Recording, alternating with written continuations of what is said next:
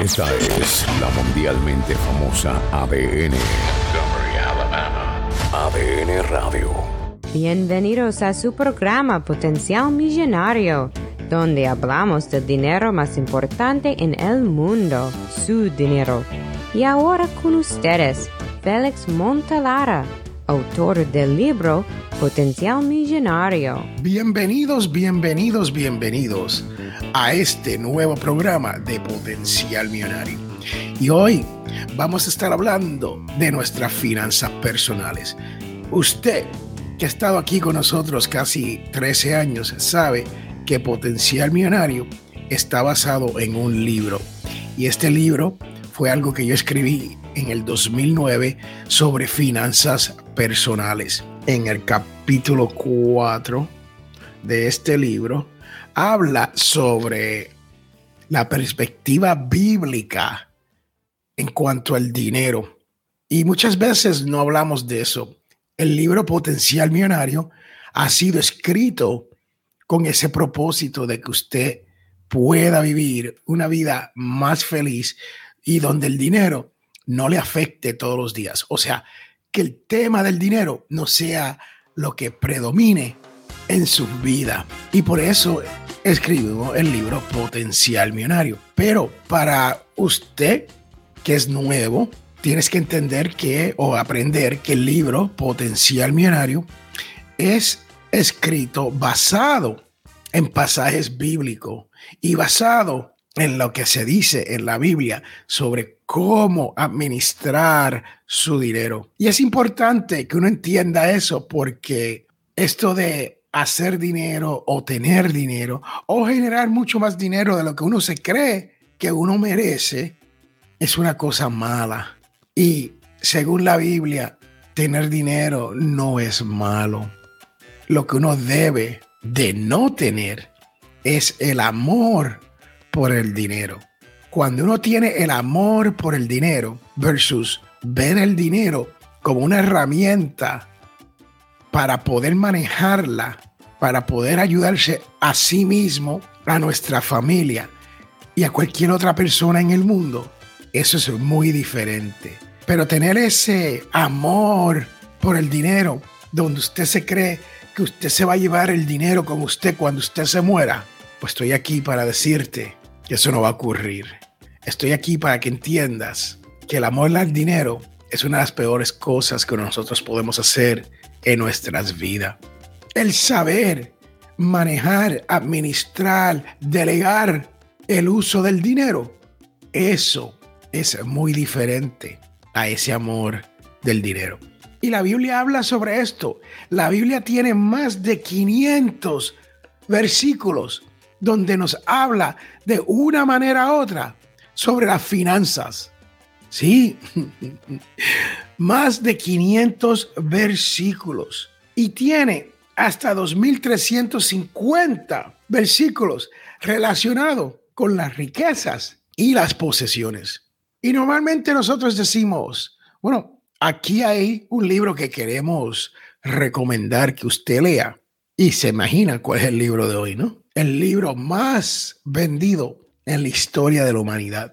No tan solo en el pasado, pero todavía en el presente, la Biblia. Usted tiene que aprender lo que dice ese documento sobre el dinero para que usted pueda administrarlo correctamente, para que usted pueda ayudar a otras personas a crecer, al igual que usted ha crecido. Y eso es importante saber que la Biblia tiene tantos versículos. Y hoy yo les voy a mencionar dos o tres y no se los voy a leer porque te estoy dando el homework, ¿sí? El trabajito de que tú vayas y busques estos versículos y los leas en contexto para que los pueda poner en perspectiva. Porque no hay, no, hay nada más malo que uno tomar un proverbio o una historia de la Biblia y sacarla de su perspectiva. Sí, es importante uno poder decir, no, aquí está el contexto de todo esto. Vamos a comenzar con Romanos 13, 8. Y este se lo voy a leer porque es el primero que lo voy a leer para que usted tome un ejemplo. Para los demás, no se los voy a leer. Dice Romanos 13, 8. No tenga deudas pendientes con nadie, a no ser la de amarse a unos a los otros. Interesante, ¿no? Y de ahí podemos movernos a Timoteo 5,8 o a Salmo 37,21 para que usted vea y compare lo que nos está diciendo la Biblia sobre cómo manejar nuestro dinero. Créame que no, no solo nos habla sobre las riquezas, no solo nos habla sobre las finanzas, no solo nos habla sobre la abundancia, pero también nos dice de qué debemos tenerle cuidado. Y es importante entender esto porque el dinero o mucho dinero puede llevar a uno a la desgracia si uno no sabe cómo manejar y administrar este dinero. Pero eso no quiere decir que tener dinero sea absolutamente malo o que uno se lo ganó de una manera ilícita. Hay que romper todos esos mitos y la Biblia te habla sobre esto en estos versículos. Es importante que tú entiendas eso. Hay un doctor que también es pastor y, viaja por Sudamérica. Él es argentino por el nombre de Andrés Panasuik. Ha escrito varios libros sobre esto y uno de los más famosos es Cómo, cómo llego a fin de mes. Cómo llego a fin de mes. Eso es un libro que le voy a recomendar, que es el segundo. Primero la Biblia y sus versículos y te di unos ejemplos de a dónde ir y comenzar a buscar. Y el libro del doctor Panasuik. Cuando uno escucha al doctor Panasuik hablar, él es muy ilustrado con muchas historias, pero te dice la verdad sobre cómo manejar tu dinero. Y muchas veces nosotros no entendemos eso, ¿no? El doctor Panasuik explica que ya no somos esclavos físicos o sea, hubo una etapa donde estábamos en la esclavitud. Si ustedes son afroamericanos o vivieron en un país o tienen antecedentes en países donde la esclavitud existía físicamente de personas. Hoy en día somos esclavos emocionales e espirituales. Escuchen bien, según el doctor Panasui, todavía podemos ser esclavizados emocionalmente y espiritualmente. ¿Por qué? No vivimos en lo que Él llama en la paz del Señor. Y es importante entender esto porque hay que saber si uno está en problemas financieros. Y muchas veces no lo sabemos. No sabemos si estamos o no estamos en problemas. Y vivimos la vida preocupado por el dinero y no sabemos por qué. No sabemos a dónde se nos va el dinero, nos quejamos que el sueldo no nos da, pero no tenemos ningún control de cómo estamos gastando ese dinero. Y no tan solo tener control, ni sabemos hacia dónde se están yendo nuestros dólares.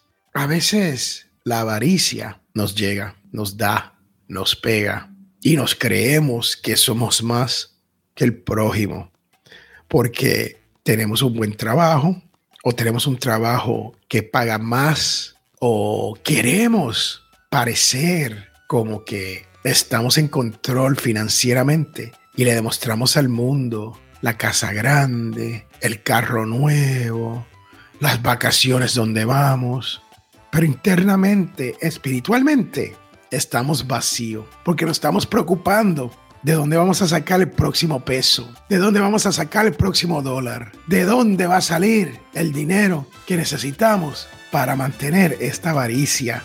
Y así no se vive, así no se puede vivir. Y por eso es que yo escribí este capítulo 4 sobre la perspectiva, según la Biblia, sobre nuestro dinero. Porque usted tiene que entender que el dinero sí es necesario, que el dinero es bueno, si lo utilizas de la manera correcta, si lo administras de la manera correcta. Y que no hay que tenerle miedo cuando nos llegue mucho dinero, si sabemos qué vamos a hacer con él.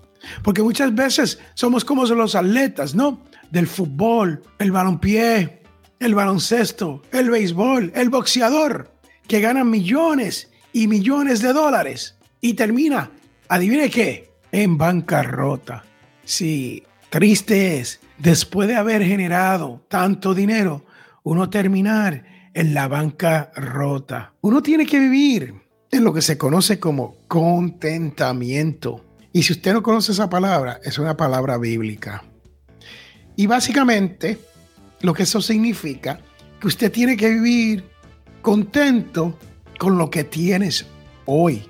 Pero no tienes que necesariamente estar conforme y quedarte en la posición donde está hoy. Me explico. Hoy tengo 30 años de edad, estoy generando 30 mil dólares al año y estoy llegando a fin de mes con mi dinero, pero no le puedo dar vacaciones a mis niños. No le puedo dar la escuela de ballet o de baile a mi niña.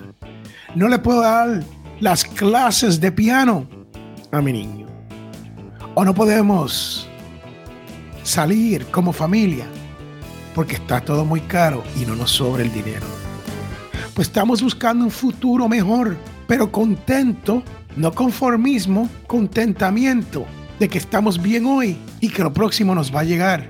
Y eso es contentamiento y vivir feliz. Y muchas personas no saben hacer eso. No saben y viven amargados porque el dinero no les sobra. O no duermen. Se despiertan de noche porque tienen problemas económicos. Tú tienes que descubrir la bendición del Señor y vivir dentro de esa bendición. Y si usted está en deuda, y si usted no puede dormir, y si hay personas detrás de usted buscándolo para que le pague, entonces usted no está viviendo en esa bendición de Dios. Tienes que buscar la manera de estar en esa bendición. Te voy a dar otro. Salmos 24.1 para que lo leas y lo pienses cuando se viene a todo esto de la bendición de Dios, vivir en contentamiento, no deber mucho dinero y lograr que su dinero le llegue a fin de mes. Tú tienes que aprender a cómo ser el gerente, el manager, el supervisor de lo que Dios te pone en tus manos para que tú puedas ser un mejor administrador. Yo soy Félix Montelara y recuerde que todos tenemos potencial millonario. Bye, chao, chus, sayonara. Hasta la vista, bebé.